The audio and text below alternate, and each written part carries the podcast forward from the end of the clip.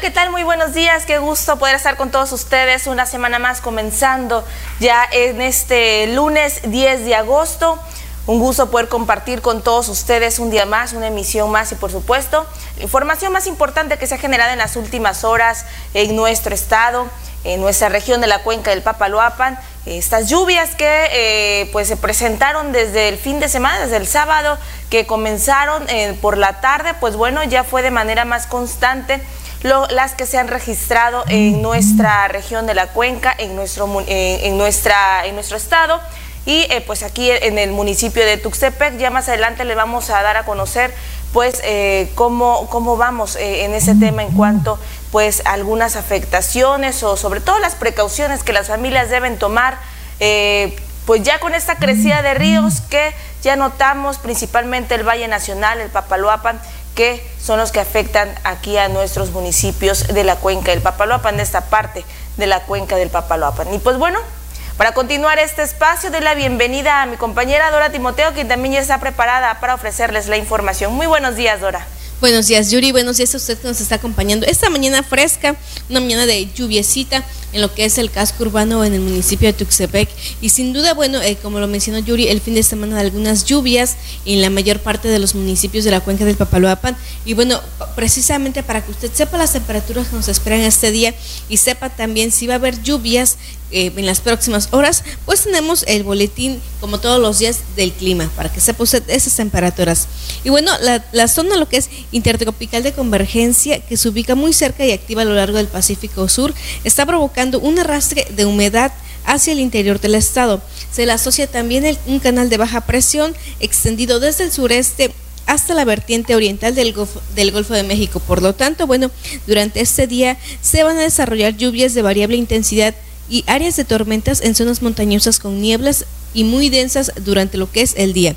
Las temperaturas se mantendrán frescas en zonas altas y con alto de calor en zonas de planicie y costa, así como vientos del este y sureste asociados a la brisa marina que está sobre la línea de la costa. Y bueno, eh, una nueva onda tropical se aproxima a las costas de Quintana Roo que es que reforzará el potencial de lluvias en los próximos días también en el estado de Oaxaca. Hay que tomar las precauciones, hay que estar eh, informados con los boletines que emite Protección Civil porque sin duda este puede que algunos eh, municipios de la cuenca del Papaloapan salgan afectados con estas eh, con este clima que prevalece en la cuenca del Papaloapan. Y bueno, para este día en Tuxtepec, eh, según ese pronóstico, nos marca un día caluroso con lluvias y tormentas aisladas, rachas por la tarde noche, noche y bueno, bochorno también en horas de la tarde noche que se esperan para algunos puntos de la cuenca del Papaloapan. Hay que estar prevenidos. la temperatura que marca para este lunes es de 37 grados como máximo y como una temperatura mínima de 22 grados. Y bueno, esas son las eh, temperaturas que nos esperan para este día, pero sin duda hay que estar al pendiente de los boletines que emite Protección Civil. Desde el pasado viernes prácticamente eh, se han estado presentando lluvias. El viernes eh, le mencionábamos a través de las redes sociales aquí en de Canal TV Bus un incremento en lo que es el río de Valle Nacional. Más adelante tendríamos un enlace con nuestro compañero Alejandro Morales para saber cómo se encuentra en lo que es el nivel del río en este municipio y si hay afectaciones en algunas zonas eh, bajas de lo que es este municipio de la cuenca del Papaloapan. Pero bueno, eh, después de lo que es el clima, nos vamos como todos los días al reporte de a pie.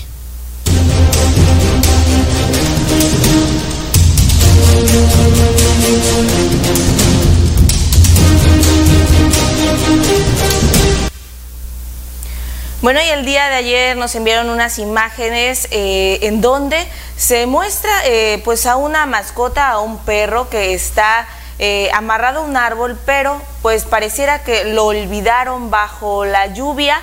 Eh, que se registró desde ayer por la tarde-noche y pues eh, siempre estas imágenes pues, eh, pues son dolorosas, lastiman a la sociedad, son indignantes respecto pues al descuido que algunos dueños tienen. A veces pues algunas se pueden interpretar como un tema de, de algún tipo de descuido y otras con toda la alevosía y ventaja hacia, estas, eh, hacia estos animalitos. Eh, aquí estas imágenes corresponden a, eh, pues a una mascota abandonada pues bajo la lluvia en la colonia 5 de, de Mayo, en la calle Batalla de Puebla. Entonces, pues bueno, algunos vecinos pues nos hicieron esta denuncia para que usted eh, pues pueda eh, distinguir si, si alguien eh, también puede hacer el llamado a las autoridades para que auxilien a esta mascota, pues también es válido. Recordemos que el maltrato animal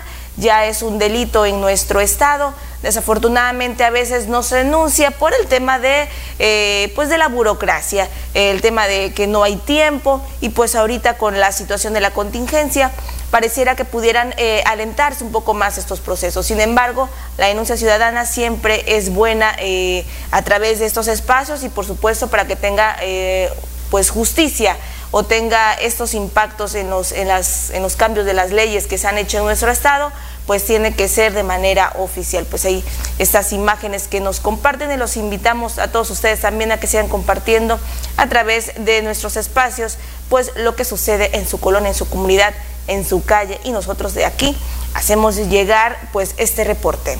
Esto fue el reporte de a pie.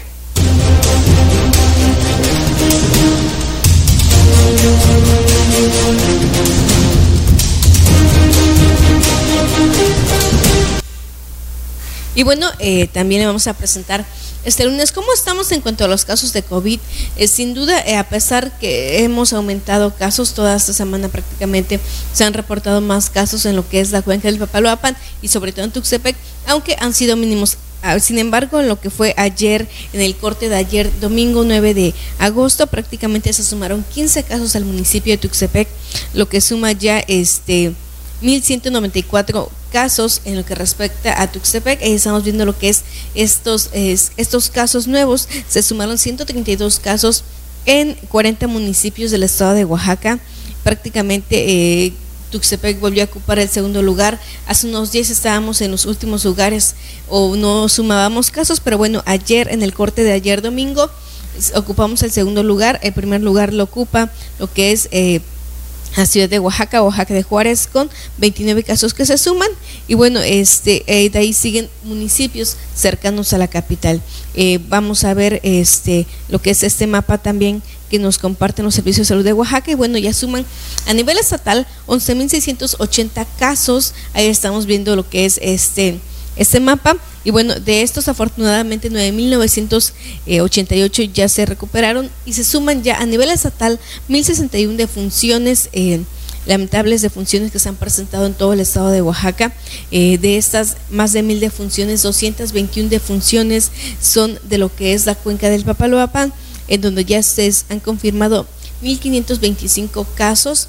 Que bueno, estos casos ya lo hemos mencionado, son de personas que acuden a alguna institución de salud este, pública, lo que es el IMSS, el ISTE. Sin embargo, no refleja los pacientes que se atendieron de manera particular o que deciden quedarse en casa sin, sin acudir al médico. Son, uh, suman ya 1.525 casos en lo que es la cuenca la cuenca del Papaloapan y bueno, eh, de los municipios, Tuxtepec es el de los municipios que más eh, suma los casos en lo que respecta de de lo que es la cuenca del Papaloapan con estas cifras que bueno diariamente nos comparten los servicios de salud de Oaxaca y bueno este también ayer Valle Nacional sumó un caso en lo que respecta a esta cifra que nos menciona y bueno, eh, fueron los únicos dos municipios de la cuenca del Papaloapan, Tuxtepec y Valle Nacional que sumaron casos hasta el corte de este domingo. Pero para más detalles está el comunicado por parte de los servicios de salud de Oaxaca. Así es, Dora, ya lo mencionaste, son 132 los nuevos casos que se registraron el día de ayer, una cifra que no se había tenido, que no había superado prácticamente los 100 casos eh, durante eh, varios días de la semana pasada y que comenzamos esta con más de 130 casos, son 132, esto distribuidos en 40 municipios. Del personal de salud que desafortunadamente también pues ha enfermado y que también pues ha fallecido por esta, por esta enfermedad, pues han dado positivo 631 médicos, 821 es personal de enfermería y 565 otros trabajadores del sector salud. Ya son pues eh, más de más de, mil los eh, trabajadores afectados con esa situación, desafortunadamente, eh, pues ya llegando, eh, pues ya superando prácticamente los dos mil casos del sector salud que ha enfermado con, esta, con esta enfermedad, con este virus de eh, COVID-19. Y bueno, respecto al informe de la mortalidad por este virus, el grupo de edad más afectado continúa el de 65 y más, con, el, con 463 eh, defunciones. El de 50 a 59 años también con 254 defunciones el de 60 a 64 años con 154 y eh, bueno, eh, por, por sexo, por género, son más los varones con 692 varones y 369 eh, mujeres.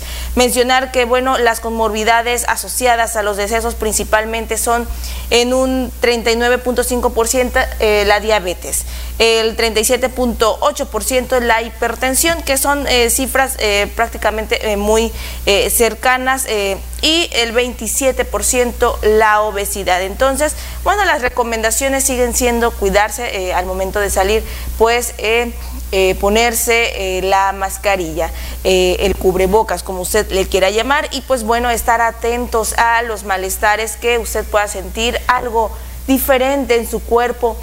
Algo, algún dolor distinto que usted no manifestaba en días anteriores eh, irlos eh, tomando muy en cuenta y con eso poder tener una atención inmediata y adecuada. Esto es fundamental para que usted pueda salvarse y también pues pueda recuperarse mucho más pronto del COVID-19. Y pues bueno, también el día de ayer el gobernador nuevamente eh, emitió un mensaje, este mensaje que da cada semana para toda la población oaxaqueña, dar un informe general de cómo avanza eh, nuestra entidad. Y que bueno, eh, aquí les presentamos eh, estas imágenes, este video del gobernador del estado, Alejandro Muranino Hinojosa, este mensaje dominical a toda la población oaxaqueña. Días familias oaxaqueñas, como cada domingo me dirijo a ustedes. El día de hoy les quiero reiterar que seguimos en semáforo naranja. Por eso, hoy te quiero plantear una acción que tiene que ver con tu responsabilidad. Para ahora ya debe de ser un hábito el lavado de manos, el estornudo de etiqueta y si puedes, quedarte en casa. Pero si sales a la vía pública, distanciamiento social. Y lo más importante, el reto que te hice, utilizar el cubrebocas de la nariz hasta la barbilla durante 40 días. ¿Por qué? porque está probado científicamente que podemos reducir el nivel de contagio hasta en un 80%. Y si lo hacemos bien, desaparecer de Oaxaca a este COVID-19.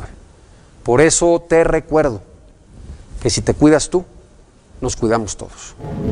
Este mensaje recuerde el uso del cubrebocas, pues es obligatorio ya para salir eh, de casa y que es importante para cuidarnos de esta enfermedad. Y bueno, continuando con más información, eh, cada domingo por lo regular, en los últimos domingos prácticamente el municipio de Loma Bonita, el Cabildo sesiona y bueno, ahí determinan cuáles serán las acciones a seguir durante los próximos días.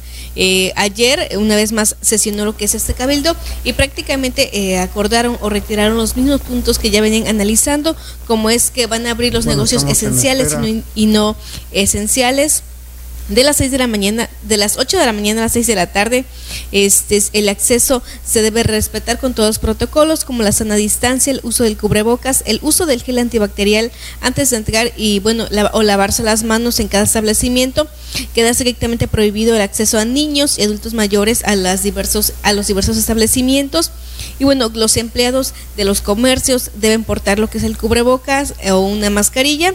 Y bueno, este, quedan prohibidas, siguen con esto de prohibir las fiestas, reuniones y aglomeraciones en el municipio de Loma Bonita y también en sus comunidades. El uso del cubrebocas, bueno, o careta también es indispensable porque si no se aplica lo que es esta multa.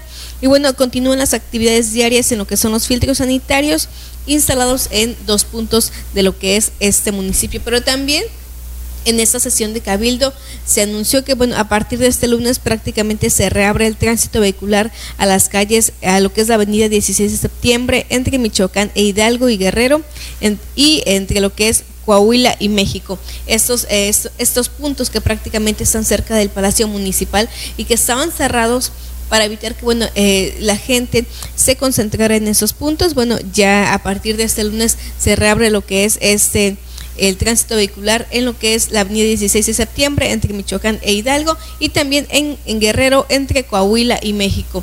Eh, prácticamente esas son las imágenes de la sesión de este domingo y que sin duda, bueno, continúan con todas estas medidas para evitar que haya más defunciones en lo que es este municipio de Roma Bonita.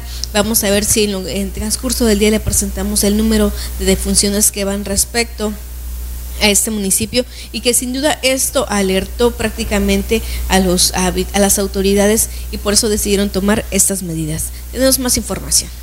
Así es, y bueno, durante el fin de semana y algunos días en la semana anterior se estuvieron reportando diferentes eh, colonos eh, o vecinos de distintos asentamientos de aquí de Tuxtepec, principalmente del casco urbano y las colonias cercanas al casco urbano, eh, reportando eh, las fallas en la energía eléctrica. Desafortunadamente estas fallas continuaron durante el fin de semana y esto ya afectó el suministro de agua potable, por lo cual, bueno, las autoridades dan a conocer a la población que debido justamente a estas fallas, las líneas de suministro eléctrico de la Comisión Federal de Electricidad se ha tenido se ha detenido el funcionamiento de los pozos de Bellavista, el Tlaloc 88, el Pedregal, San Antonio y Sureste 1. Esto afecta a muchas colonias.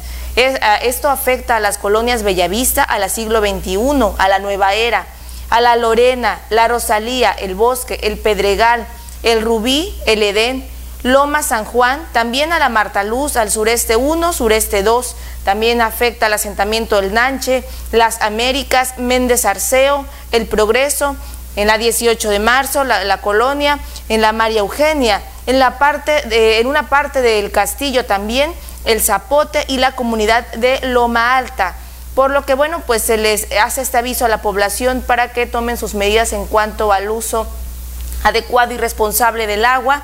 Y bueno, dan a conocer que en cuanto la Comisión Federal de Electricidad reactiva el servicio eléctrico, igualmente se restablecerá el suministro de agua potable, pues sabemos que funcionan a través pues, de, estas bombas, de estas eh, cisternas y que eh, esta baja o alta o los cortes constantes en la energía eléctrica pueden provocar algún, eh, algún corte eléctrico en estos aparatos y esto pues puede traer mayores consecuencias. Así que bueno, sabemos que estamos en una temporada difícil en la que el agua es indispensable para mantener aseado nuestras manos, nuestro hogar eh, y libres eh, lo más que se pueda de, este, de este virus. Sin embargo, pues bueno, ante circunstancias adversas también hay que ser responsables en cuanto al uso adecuado del agua. Vamos con más información, Dora. Así es, y bueno, durante el pasado viernes el presidente municipal Noé Ramírez Chávez hizo cambios en algunas direcciones eh, de lo que es este gobierno municipal y bueno, eh, anteriormente ocupaba la dirección de gobernación, este, eh, se dio un cambio en lo que es esta dirección y bueno, se, se le tomó protesta a Manuel Chan Román, quien ahora, bueno, a partir del viernes es director de gobernación. Ahí estamos viendo las imágenes. Este, bueno, al, dar, al darle posesión de su nuevo cargo, el alcalde le pidió que, es un que en el desempeño de sus funciones siempre de su máximo esfuerzo para garantizar la tranquilidad y estabilidad social para el municipio de Tuxtepec. Y bueno, luego de su nombramiento, el ahora director de gobernación dijo que es un gran honor asumir este cargo y que no va a defraudar la confianza que el presidente municipal Noé Ramírez depositó en él. Afirmó que se suma a las acciones de la administración del gobierno municipal, siendo la directriz que asumió el presidente Noé Ramírez, Chávez y su cabildo para que juntos hagan un mejor Tuxtepec. Y bueno, eh, el ahora director de gobernación ya había tenido otros cargos anteriormente, fue jefe de compras, jefe de recursos materiales, así como jefe de logística y avanzada durante el mandato del extinto presidente Fernando Bautista Dávila. Y bueno, ahora un cargo más que se, eh, se suma, se le encomienda lo que es la director de gobernación, que bueno, es para prácticamente atender todos los problemas que se presenten de manera social, y así como este, gubernamental y políticos que se presenten, toma de palacios municipal, así como conflictos en colonias, pues prácticamente él tiene que resolver. Pues bueno, desafortunadamente las fuertes lluvias en algunos puntos de la región de la cuenca del Papaloapan ya comenzaron a hacer pues efectos o estragos en la población. Desafortunadamente ya eh, decenas de familias del municipio de San Felipe Usila ya sufrieron desde la madrugada de este lunes y la noche de ayer domingo pues estos daños que ha dejado la intensa lluvia. El, río que pasa por eh, San Felipe Usila pues eh, superó su nivel y esto pues ya hizo que en dos colonias de la cabecera municipal se presentaran algunos, eh, algunos hogares inundados, algunas viviendas por estancamiento de agua y por eh, este desbordamiento del río. Ya el equipo de protección civil en coordinación con el cuerpo de seguridad municipal del ayuntamiento pues hicieron presencia para poder apoyar a estas familias afectadas en dos colonias de la cabecera de San Felipe Usila. Y bueno, también indicaron las autoridades que estarán monitoreando el Río Grande y el Río Santiago. Hizo puntual reporte eh, por parte de la Dirección de Protección Civil Estatal para mantener a toda la población de esa zona del Papaloapan informada respecto al crecimiento de los ríos eh, recordemos que en muchos de los casos eh, las eh, familias o las comunidades asentadas en los márgenes de los ríos y arroyos son las primeras impactadas con estas presencias de lluvias en nuestra región y que pues aquí ya lo estamos viviendo con este, en este municipio de San Felipe Usila. Pues bueno, vamos a continuar con más información y justamente información importante eh, de lo que ocurre en otros puntos de la cuenca del Papaloapan, porque también ya hay un... Eh, se, aprecia ya más claramente este nivel del río Valle Nacional con una crecida dora. Así es, bueno, no sé si tengamos eh, un enlace con nuestro compañero Alejandro Morales porque, bueno, hace unos días, el pasado viernes, él hizo un enlace, hizo una transmisión en vivo de, lo, de cómo estaba el nivel del río. En ese entonces, Protección Civil a nivel regional, pues hizo un llamado a la población a estar pendiente de lo que es estos boletines que emite Protección Civil, porque sin duda se veía, ya había un incremento en lo que es el nivel del río. Ya tenemos un enlace con nuestro compañero Alejandro Morales, que nos va a comentar en estos momentos cómo se encuentra eh, lo que es el río de Bella Nacional. Alex, buenos días. Chicas, hola Dora, hola Yuri, muy buenos días. Este, bueno, déjame comentarte de que el hoy amaneció con el río muy intenso, ¿eh? la verdad déjeme decirle, eh, llovió toda la noche y bueno, aquí está la imagen que le quiero mostrar. Esto es lo que se encuentra ahorita en este momento en el río Valle Nacional. Eh, la verdad ya, esto ya es un punto mediático para empezar a preocuparse sobre todo a las colonias. De donde estoy parado están como unos 3 metros de altura de donde está el nivel del río. Y bueno, los pronósticos dicen que van a seguir lloviendo. En tema de las colonias, pues bueno, hasta ahorita pues mm, parece que no hay mucha preocupación.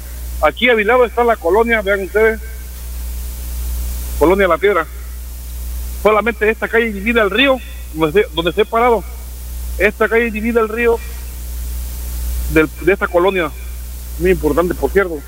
Y pues bueno, ahorita las personas están en sus casas, solamente unos curiosos vinieron para ver el, nivel del río.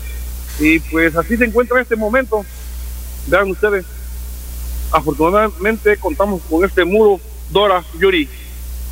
Alex, este, eh, durante el fin de semana que también bueno hubo algo de lluvias, no sé si tuviera un reporte por parte de Protección Civil Municipal de cómo se encontraban los niveles del río o si ya había algunas colonias que, bueno, colonias bajas que presenten algunos daños. Eh, afortunadamente la lluvia aminoró durante esta, esta semana, estos dos días, eh, bajó un poquito el nivel, pero ya en la tarde de ayer domingo volvió con más fuerza pues esta lluvia y esto fue lo que provocó sobre todo, pues como le digo, en la Sierra Juárez, que es donde preocupa más porque de allá viene toda esta torrencial agua y pues esto es lo que viene viendo. Mira, del otro lado del, río, por allá, tenemos unos jóvenes que están pescando al, estilo antiguo. Ahí están pescando del otro lado, no, no sé si alcanzan de verlo. Son jóvenes que se están arriesgando mucho porque la, el río arrastra víboras, arrastra de, tronco, arrastra de todo.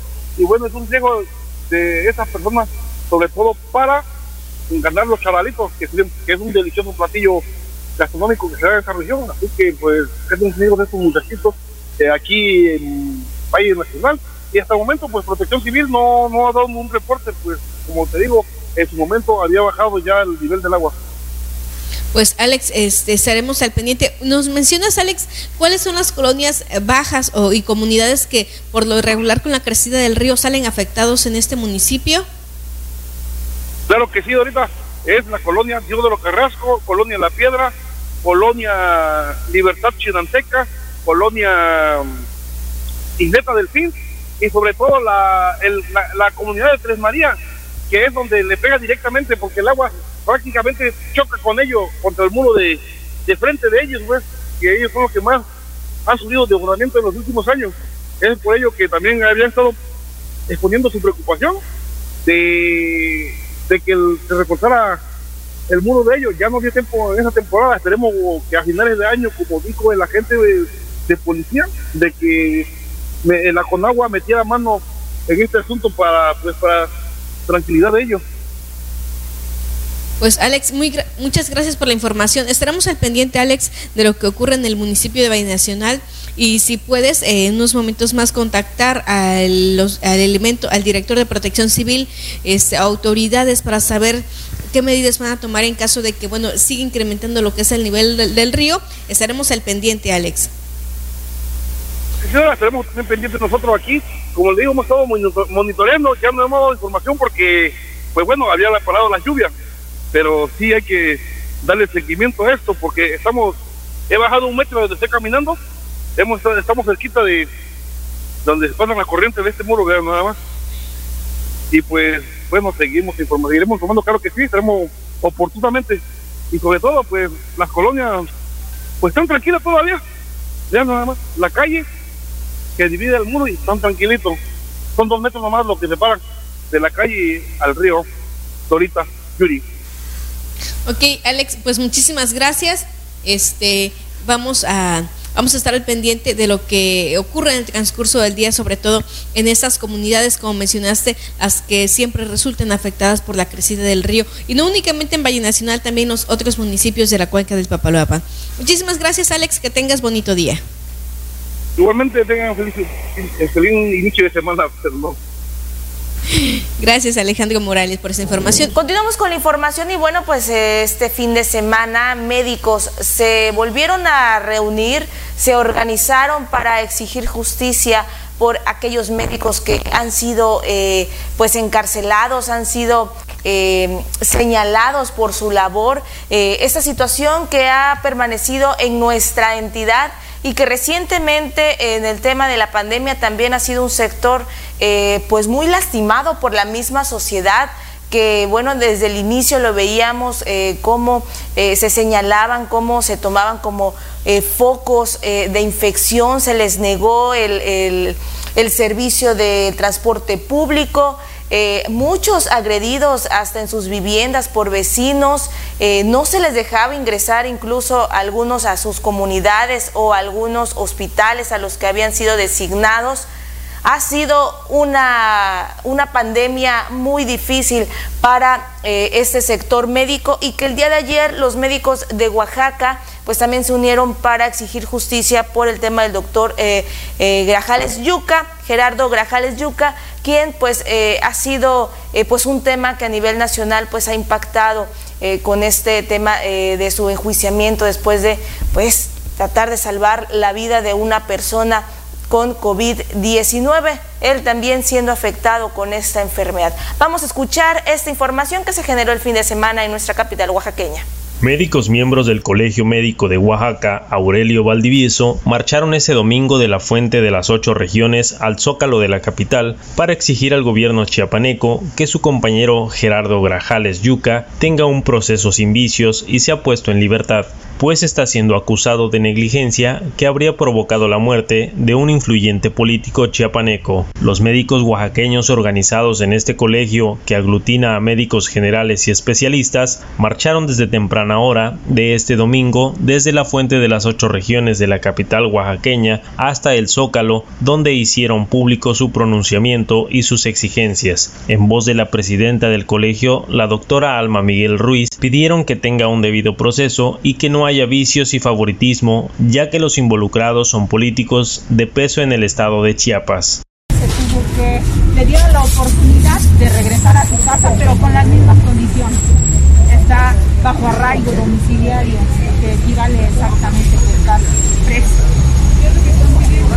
Estamos pidiendo que se lleven a cabo el proceso que corresponde. El proceso que corresponde en cuanto a la carpeta de investigación, que se lleve a cabo como corresponde, que se le dé la oportunidad al doctor de presentar las pruebas, de presentar sobre todo el expediente clínico, que es en donde ahí se, tienen que abordar en, forma correcta el problema. Sin embargo, no se le dio oportunidad. El doctor Grajales fue acusado por la muerte del ex líder del Partido Verde Ecologista en Chiapas y ex diputado local y federal Miguel Arturo Ramírez López, quien falleció los primeros días de julio víctima de COVID-19. La hija del fallecido político, Karen Ramírez, acusó 10 días después al médico de negligencia y señalan que pedía medicamentos a los pacientes e incluso la Fiscalía de Chiapas asegura que hay testimonios en donde pedía dinero para dejar ingresar a los pacientes pacientes al hospital. Respecto a esto, la presidenta de la Asociación Médica de Oaxaca, Alma Ruiz, dijo que eso es lo habitual en los hospitales, porque cuando no cuentan con los medicamentos, tienen que pedirlos, y más cuando es terapia intensiva. Lo único que sabemos es que él eh, tuvo que mandar a pedir medicamentos por por necesidad, por necesidad para la atención de un paciente. Sabemos que así es la situación, que cuando, que cuando un paciente, y más en terapia intensiva, necesita medicamentos y no contamos con él o dentro de la unidad no se cuenta con él, se tiene que mandar a, a, a pedir el medicamento. Y esa fue la situación. El doctor trabajaba en el área VIP del ISTE de Chiapas, conocida como Hospital de Especialidades Vida Mejor, donde se desempeñaba como jefe de urgencias y medicina crítica. Incluso en ese hospital atendió a la madre del gobernador de Chiapas y a otros altos funcionarios del gobierno chiapaneco. Fue detenido por presunta negligencia médica a mediados de julio pasado, al ingreso a un hospital por problemas de salud. Después salió del hospital y se encuentra en prisión domiciliaria. Incluso la comunidad médica chiapaneca lo considera como uno de los médicos especialistas que más experiencia en COVID tiene. Hay medios que señalan que en ese hospital han incrementado las muertes desde que Grajales no está. Con edición de Daniela Bendaño, informó Ángel Camarena. En esta marcha también, nuestro compañero Mario eh, Romero este, le preguntó a lo que es eh, los médicos precisamente. Su opinión sobre esta modificación a la ley en cuanto a venderle chatarra a los menores de edad. Y bueno los médicos dijeron que está muy bien respaldaron esta modificación a la ley ya que aseguran que lo que importa es la salud de los menores. Vamos a ver esta información la presidenta del Colegio Médico de Oaxaca, doctor Aurelio Valdivieso, Alma Miguel Ruiz, respaldó la modificación a la ley que hizo el Congreso para prohibir la venta de alimentos chatarra a menores de edad, pues es lo principal en la salud de los niños entrevistada antes de la marcha que hicieron para respaldar a su compañero detenido en Chiapas, la también pediatra dijo que ni siquiera se les puede llamar alimentos porque en realidad son productos chatarra y lo que está en juego es la vida y salud de los niños. En nuestro colegio eh, también estamos de acuerdo en esa modificación de la, de la ley en cuanto a, a la prohibición de, de productos chatarra, porque no son alimentos chatarra, son productos chatarra. Sabemos que la primera causa de morbilidad de, de enfermedades pues, de, en, en, los niños o en la edad pediátrica es la obesidad y una, una de ellas es el, es el consumo de estos productos. Una de las causas es el consumo de esos productos. Indicó que una de las principales causas de la muerte infantil es precisamente la obesidad, que en gran medida se da por el consumo excesivo de estos productos, por lo que consideró que el actuar del Congreso fue el correcto. Aseguró que la obesidad y las enfermedades como la diabetes e hipertensión no solo es por estos productos, pero es uno de los principales factores que la generan. Este, no, no, no, en forma directa no, pero, pero estamos de acuerdo, ¿no? Sabemos que no es nada, no es, no es solo un factor el generador de la problemática.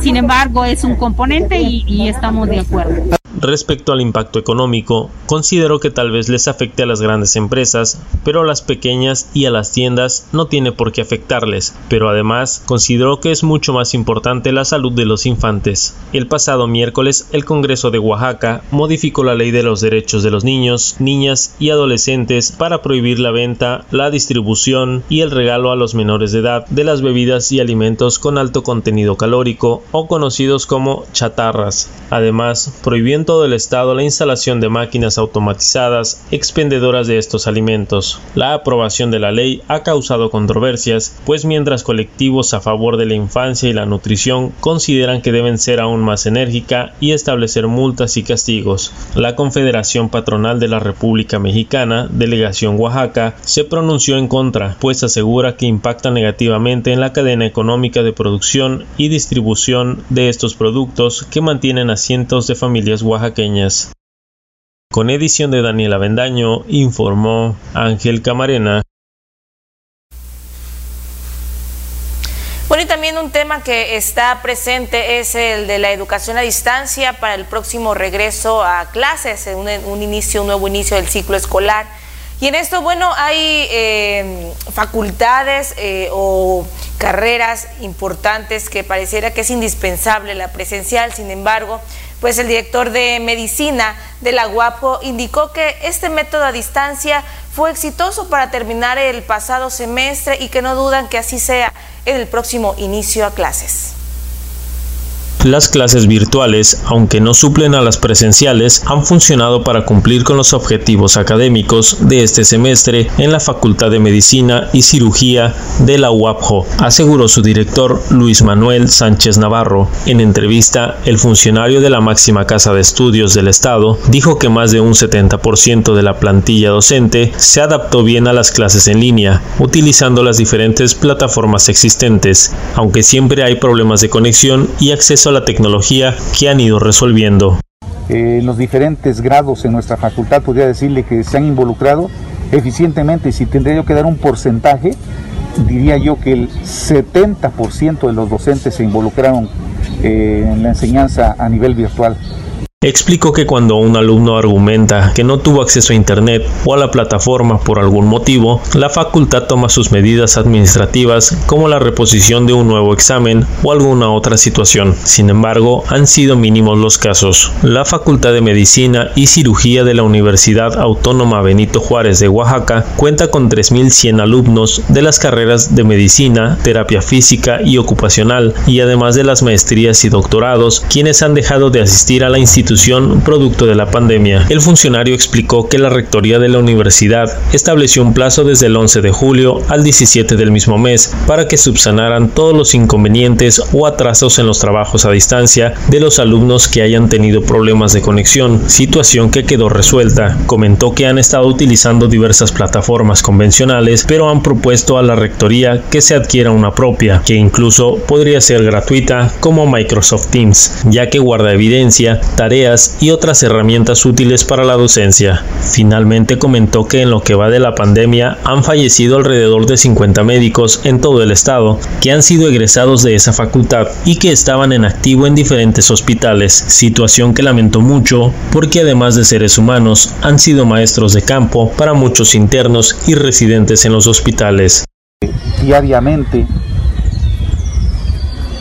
nosotros en nuestra plataforma sacamos esquelas de médicos egresados de nuestra facultad. Son más de 50 médicos los que han fenecido por esta lamentable situación de la pandemia en todo el estado.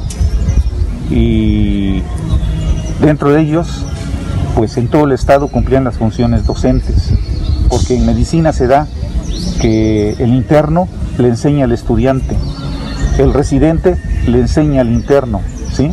Y el adscrito de los hospitales que son nuestros compañeros fallecidos, pues tenían cerca de sí a mucha gente a la cual le enseñaba. Y hay que recordar que a diferencia de esta facultad, en días recientes alumnos del Creno, una normal para maestros, han salido a la calle rechazando las clases virtuales y los exámenes de admisión virtuales a pesar del riesgo que implican las actividades presenciales. Con información de Mario Romero, reportó Ángel Camarena.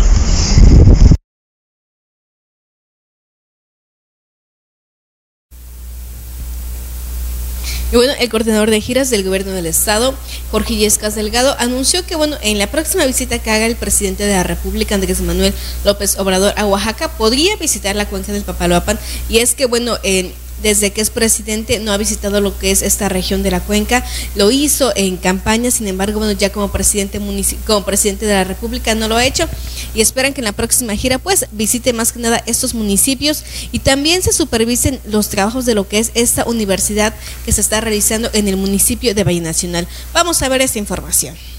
El coordinador de giras del gobierno del estado, Jorge Antonio Ilesca Delgado, anunció que en la próxima visita del presidente de la República, Andrés Manuel López Obrador, se tiene contemplado visitar la cuenca del Papaloapan, acompañado del gobernador Alejandro Murad Hinojosa, para arrancar algunas acciones en conjunto, aunque aún no confirmó la visita a Valle Nacional del Ejecutivo Nacional para revisar el avance de la universidad, dijo que dentro de los planes del gobernador sí está contemplado visitar ese municipio para coordinar actividades en coordinación con el gobierno de Rey Magaña. Y próximamente, este, debo decirlo que el gobernador platicó con el presidente de la República. Eh, la próxima visita que va a hacer el presidente de la República al Estado va a ser, una de ellas va a ser a la cuenca del Papaloapa. Eso es importante que lo sepa nuestra gente, nuestro pueblo, porque de esta manera eh, se pueden traer esos programas, esos proyectos, esos recursos a la región de la cuenca del Papaloapan para los diferentes municipios. ¿Es con respecto a la universidad? Eh, la visita del presidente de la República puede ser en torno a dos o tres acciones y la visita del gobernador, estamos platicando ahorita con el presidente municipal de algunos detalles de obra que necesitamos concluir para que se pueda echar en el tema de la universidad. El gobernador va a venir a, a Valle Nacional. Obviamente estamos esperamos un poquito más que podamos este, hacer esas giras, eh, pero sin que lleguemos nosotros a trastocar a lo que hemos convocado de quedarse ahorita en tu casa, de usar el cubreboca durante 40 días detalló que el maestro Murat tiene mucho interés de visitar ese municipio para respaldar las acciones emprendidas del gobierno municipal, al igual coordinar los trabajos con el nuevo presidente de Tuxtepec, Noé Ramírez Chávez. En ese tema, dijo el conocido Chester que el gobierno del estado respaldará con todo al recién nombrado edil tuxtepecano en los trabajos que ya habían venido coordinándose con Fernando Bautista Dávila en las acciones emprendidas y explicó que ahora se estrechan aún más los lazos con Ramírez Chávez para la continuidad del desarrollo de Tuxtepec. Continúa y va a continuar con mayor fuerza. El día de ayer estuvo eh, recibiendo el gobernador al presidente municipal, a Noé Ramírez, eh, a la familia este, de, nuestro amigo este, Fernando Bautista, y hicieron compromisos y hubo compromisos del gobierno del Estado para poder redoblar eh, el desarrollo de Tuxtepec. Hay una obra muy importante que es de cerca de 50 millones donde se va a hacer el agua, el agua potable, se va a cambiar este, toda la tubería que va a beneficiar a todo el casco de la ciudad y esto con el sentido de que tengamos eh, mejor calidad de agua y que no se pueda desperdiciar y tengamos un mejor servicio de agua potable. Son obras, son acciones que el gobierno del estado, el maestro Alejandro Murat, está implementando en la cuenca y en el municipio de Tuxtepec. Por otro lado, aclaró que en ningún momento se pretende privatizar el agua potable, sino que solo se está buscando mejorar este servicio en el casco urbano, del cual ha padecido de este vital líquido durante muchos años, y es por eso que el gobierno del estado refuerza las acciones emprendidas por el gobierno municipal para el mejoramiento de este importante servicio. Sí, sí, va a ser muy pronto. Yo, yo calculo que eh, a finales de agosto este, estaremos aquí dando el banderazo y de decirle a nuestra ciudad, eh, porque traían ahí un comentario con respecto a esta agua potable no se privatiza en, en, en, en lo mínimo, no es un tema de, es únicamente el tema de poder dignificar, mejorar los servicios de agua potable en el casco de la ciudad. De esta manera indicó que la visita del gobernador podría darse a finales de este mes y emprender una serie de actividades que ya se había venido retrasando debido a la contingencia. Con información de Alejandro Morales, reportó Ángel Camarena. Muchas gracias por continuar con nosotros y pues bueno, ya lo habíamos mencionado antes de irnos al corte sobre las manifestaciones que ya están en la capital oaxaqueña por diferentes grupos, por diferentes poblaciones. Desde muy temprana hora, pues bueno, se hicieron presentes en Ciudad Administrativa, ahí en el municipio conurbado a Tlalistac de Cabrera, en la capital oaxaqueña, pues son habitantes de dos agencias municipales eh, de la, de la Mixteca del distrito de Tlajiaco. Se trata de habitantes de las comunidades de Mier y Terán y también de eh, Guerrero Grande, estos pertenecientes a San Esteban, a, Tatlahuaca. Esto pues para exigir el reconocimiento de sus autoridades, eh, quienes bueno, ellos se rigen por usos y costumbres y que pues no se les ha querido reconocer eh, este nombramiento que hace la población y por eso desde muy temprana hora pues ya llegaron ahí a cerrar los accesos de Ciudad Administrativa. Tenemos las imágenes de, esta transmisión que hicieron nuestros compañeros eh, muy de temprano. La asamblea de los ciudadanos que hoy nos reclaman porque no hay esa atención ante, ante la Secretaría de Gobierno. Entonces, efectivamente, retomamos hoy la tarea de acercarnos ante eh, la oficina de gobierno de tal manera que nos justifique cuál es la razón de que no hemos sido acreditados, no nos reconocen, así como este, Secretaría de Gobernación, así también como de parte del Ayuntamiento de San Esteban de Tatlauca, quien encabeza esa presidencia es el ciudadano Rogelio eh, Bautista Barrios. Pues sí, estamos molestos porque hemos estado aquí en diálogos y tras diálogo y pues nada más no, no se resuelve pues, pues así pues que tomamos esta acción y pues hoy tenemos que definir este detalle. Así ¿Cuándo es. se llevó a cabo esta elección? En mediados de agosto del año pasado. Así es, y este eh, pues la verdad es injusto y si solicitamos esa intervención, así al igual también nuestros recursos, que estamos sin recursos ahorita, no hemos hecho nada y pues, como bien sabemos, el recurso es de todos y es por eso que estamos aquí pues con nuestros ciudadanos eh, pues si no se toma carta en el asunto, pues podemos accionar de otra manera. ¿Cuáles Eso es serían se esas otras ahorita. acciones? Perdón. ¿Cuáles serían esas otras acciones? Pues ahorita no le puedo decir, pero todo depende del acuerdo que se tome ahorita con, con este parte de, de gobierno si, si, si se nos acercaran. Ajá, pero si es lo que hay pues y se exige. Hemos escuchado a nuestro presidente de la República que tenemos que combatir la corrupción y es así también que estamos aquí reforzando la tarea para que se evite de todos esos tipos de malos movimientos y a su vez pues mejorar pues nuestro estado de Oaxaca principalmente Bueno, pues ahí vemos esta movilización que realizaron estos pobladores de la región de la Mixteca, ahí hasta Valles Centrales, y que bueno, estaremos al pendiente para saber si eh, realizan algún otro tipo de acción o la retención de algún tipo de personal en este espacio en el que, bueno, pues hay ausencia de eh, la gran mayoría de los trabajadores sindicalizados, pero que siguen yendo ahí a laborar algunas eh, otras personas que, eh, bueno, mantienen activo estas funciones del gobierno estatal. Dora, también tienes información sobre otra movilización que ya se registra en la capital. Así es, miembros del movimiento de izquierda revolucionaria de lo que es el Istmo de Tehuantepec eh, viajaron hasta la capital del estado, están en lo que es la casa oficial, exigiendo la atención por parte del gobernador Alejandro Murat Hinojosa, más que nada para lo que es exigir proyectos y exigir este eh, proyectos económicos y también de eh, vivienda. Son las principales demandas que exigen lo que es este esos habitantes de es- estos miembros del movimiento de izquierda revolucionaria que ahí estamos viendo que desde temprana hora a pesar de este clima que se que se vive también en lo que es la capital del estado pues ya están estos integrantes de esta organización exigiendo principalmente proyectos de vivienda y eh, proyectos económicos. Ahí estamos viendo las imágenes. Y bueno, eh, con esta información, bueno, antes de despedirnos, recuerden que hoy a partir hoy todavía siguen lo que es estas medidas esas medidas en lo que es el centro de la ciudad. Siguen esos filtros, todavía este lunes también sigue cerrado el, el, el centro de la ciudad, algunos puntos importantes, lo que son la avenida Independencia, 20 de noviembre, 5 de mayo también, este, y algunas calles del centro de la ciudad siguen cerradas para que esté al pendiente, tome sus precauciones y evite salir de casa si no tiene que salir. Así es, ya le estaremos informando en transcurso del día si las autoridades municipales eh, hacen alguna sesión de cabildo o acuerdan eh, seguir con este cierre que bueno, eh, ya es en una segunda ocasión la que se realizó durante esta semana pues que ya con el día de hoy cumplen siete días nuevamente de este cerco eh, al centro de, del municipio de Tuxtepec y ya le estaremos informando si prosigue o eh, hasta aquí llegarían este tipo de medidas de la población, que bueno, hay que enfatizar que en cuanto a las cifras, eh, hemos tenido días con bajos. bajos. pero de pronto estas cifras aumentan, no hay que confiarnos y bueno, eh, esto pudiera también darnos una señal de que eh, la población puede ser que lo estamos logrando y qué mejor que motivarnos con estas, eh, con unas buenas cifras para seguir acatando las medidas y que pronto Tuxtepec pueda salir del semáforo rojo en el que mantienen las autoridades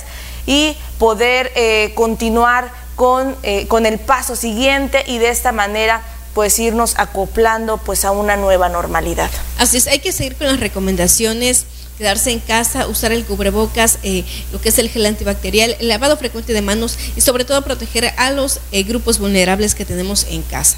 Así es, pues bueno, nos vamos. Muchísimas gracias por su preferencia, por su compañía en esta mañana.